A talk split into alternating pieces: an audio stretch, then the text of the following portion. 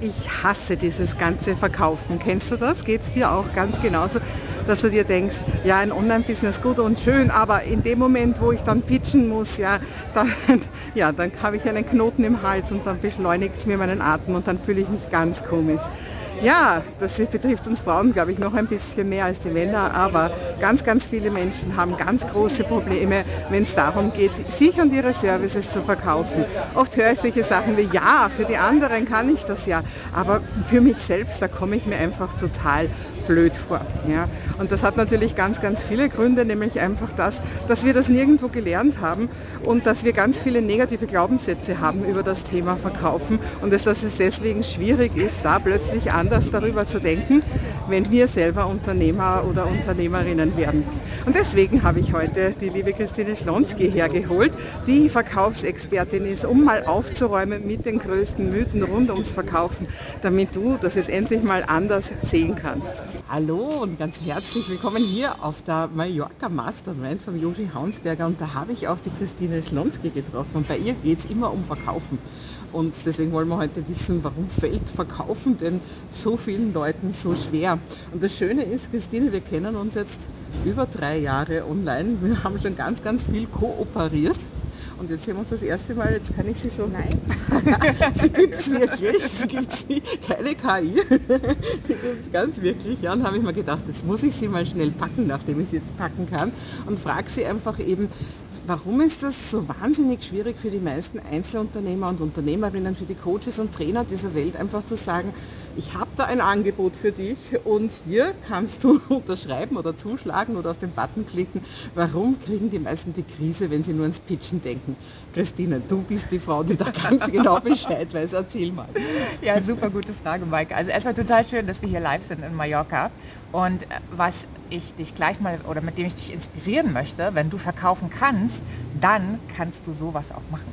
Ja, ja. dann kannst du sowas nutzen, weil dein Unternehmen bezahlt dich dann dafür, dass du deinen Soulmate-Kunden, wie ich sie nenne, du nennst sie, glaube ich, Traumkunden, gell? Ne? also deinen Traumkunden, Soulmate-Kunden Mehrwert gibst. Und den meisten fällt das so schwer, weil ähm, ja, sie eben aus dem Herzen geben wollen und weil Verkaufen leider auch oft missbraucht wird. Ja, es gibt leider viele Menschen, die einfach nur des Geldes wegen tun, was sie tun. Und du hast sicherlich irgendwann in deinem Leben so eine Erfahrung gemacht, ähm, indem du irgendwas gekauft hast, wo du keine schöne Kauferfahrung hattest oder wo du hinterher festgestellt hast, mh, hm, ne, hier wird nicht geliefert, was versprochen wurde. Und das hält dich absolut davon ab, vom Unterbewusstsein, wenn du beim Pitchen bist, zu sagen, hey Leute, kommt zu mir, ne, weil in deinem Kopf geht dieser kleine Wachmann, der dann sagt, oh, nicht so sein wie die Person, du kannst sowas nicht machen ähm, und das hält dich einfach auf.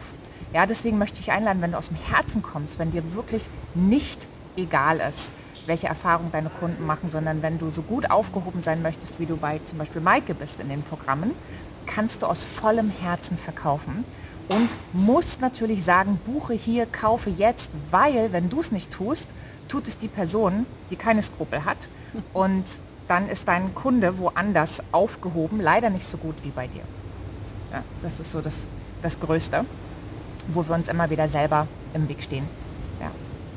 Ja, echt traurig. Und ja. ich weiß es ja auch. Ja. Also ich habe das ja auch ganz lange erlebt und ich glaube, also jetzt gerade wir Frauen, also so unter uns, ich weiß es nicht, ob uns Männer zuhören, ja, aber wir, gerade wir Frauen, es, ich habe oft das Gefühl, es ist ja eigentlich sogar nobel zu sagen, so ich habe mit dem Geld gar nichts zu tun. Oh ja. Ne? ja. Hast du da auch was dazu zu sagen? Mm, ja, ja.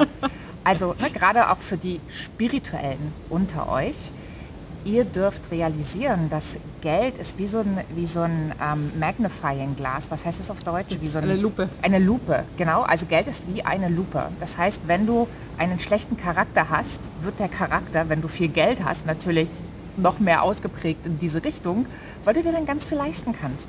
Wenn du einen guten Charakter hast, wenn du wirklich die Welt zu einem besseren Ort machen möchtest, wenn du Mehrwert liefern möchtest, hast du mit Geld andere Möglichkeiten. Ja, du kannst investieren, du kannst zurückgeben und es ist überhaupt nicht nobel zu sagen, oh, mit Geld habe ich nichts zu tun oder ich bin so spirituell, Geld brauche ich nicht. Geld regiert die Welt, den Spruch gibt es nicht umsonst, ähm, weil die ganzen Gesellschaften so aufgebaut sind. Also ist das, was um dich drumherum ist, wenn du jetzt in dieser 3D-Welt bist, einfach auch für dich da, dass du es nutzt Und zwar zu deinen Gunsten, also zu dem, was du Gutes machen willst. Ja, und wenn du dich in der Welt gerade jetzt mal so umschaust, da sind viele, viele Dinge, die dir garantiert nicht gefallen. Und diese Dinge können gemacht werden, weil die Personen, die das tun, das Geld haben und die Macht haben. Das heißt, je mächtiger du wirst im positiven Sinne, desto besser kannst du dein Geld einsetzen, um dir Möglichkeiten zu erkaufen. Ist leider so. Ja, dass wir jetzt hier sind auf dem Mastermind hat logischerweise Geld gekostet. Das ist eine Investition. Mit dieser Investition werden wir beide noch mehr positiven Einfluss auswirken ja, und äh, noch mehr Positives in die Welt bringen können. Aber wir mussten dafür eine Eintrittskarte kaufen.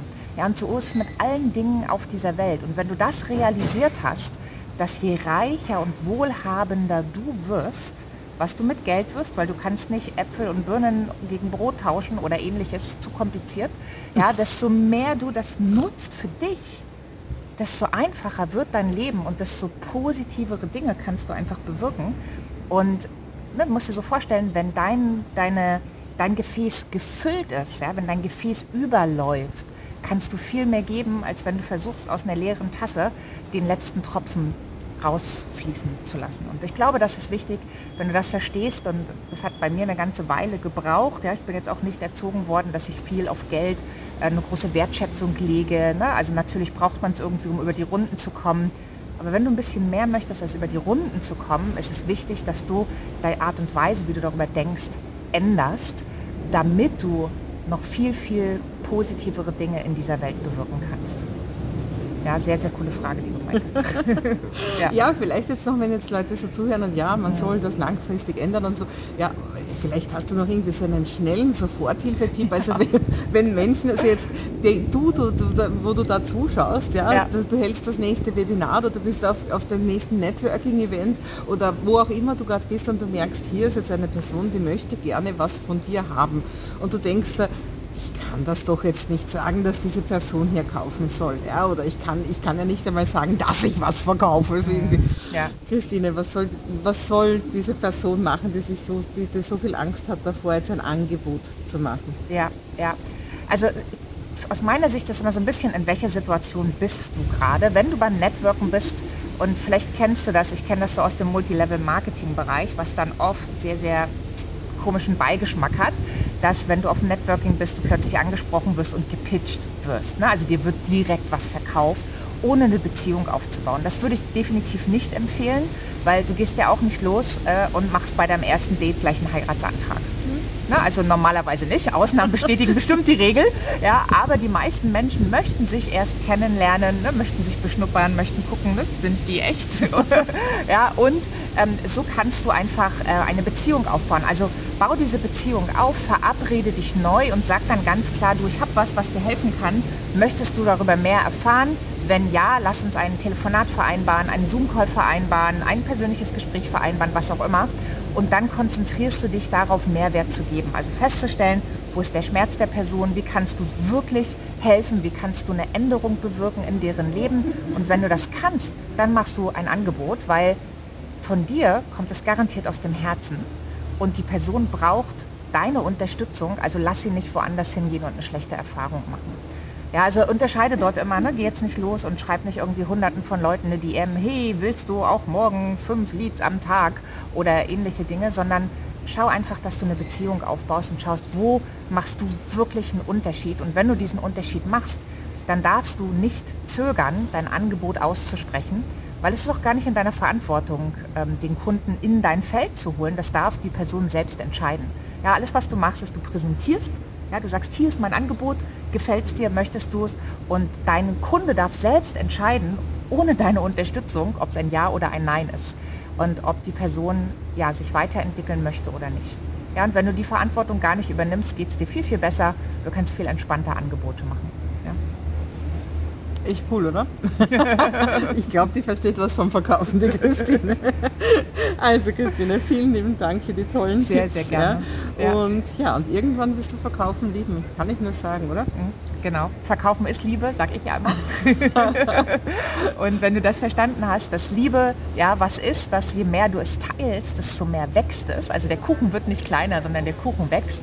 Und wenn du da dir die Erlaubnis gibst, ähm, ja, deinen Kuchen zu teilen, äh, wird es allen besser gehen.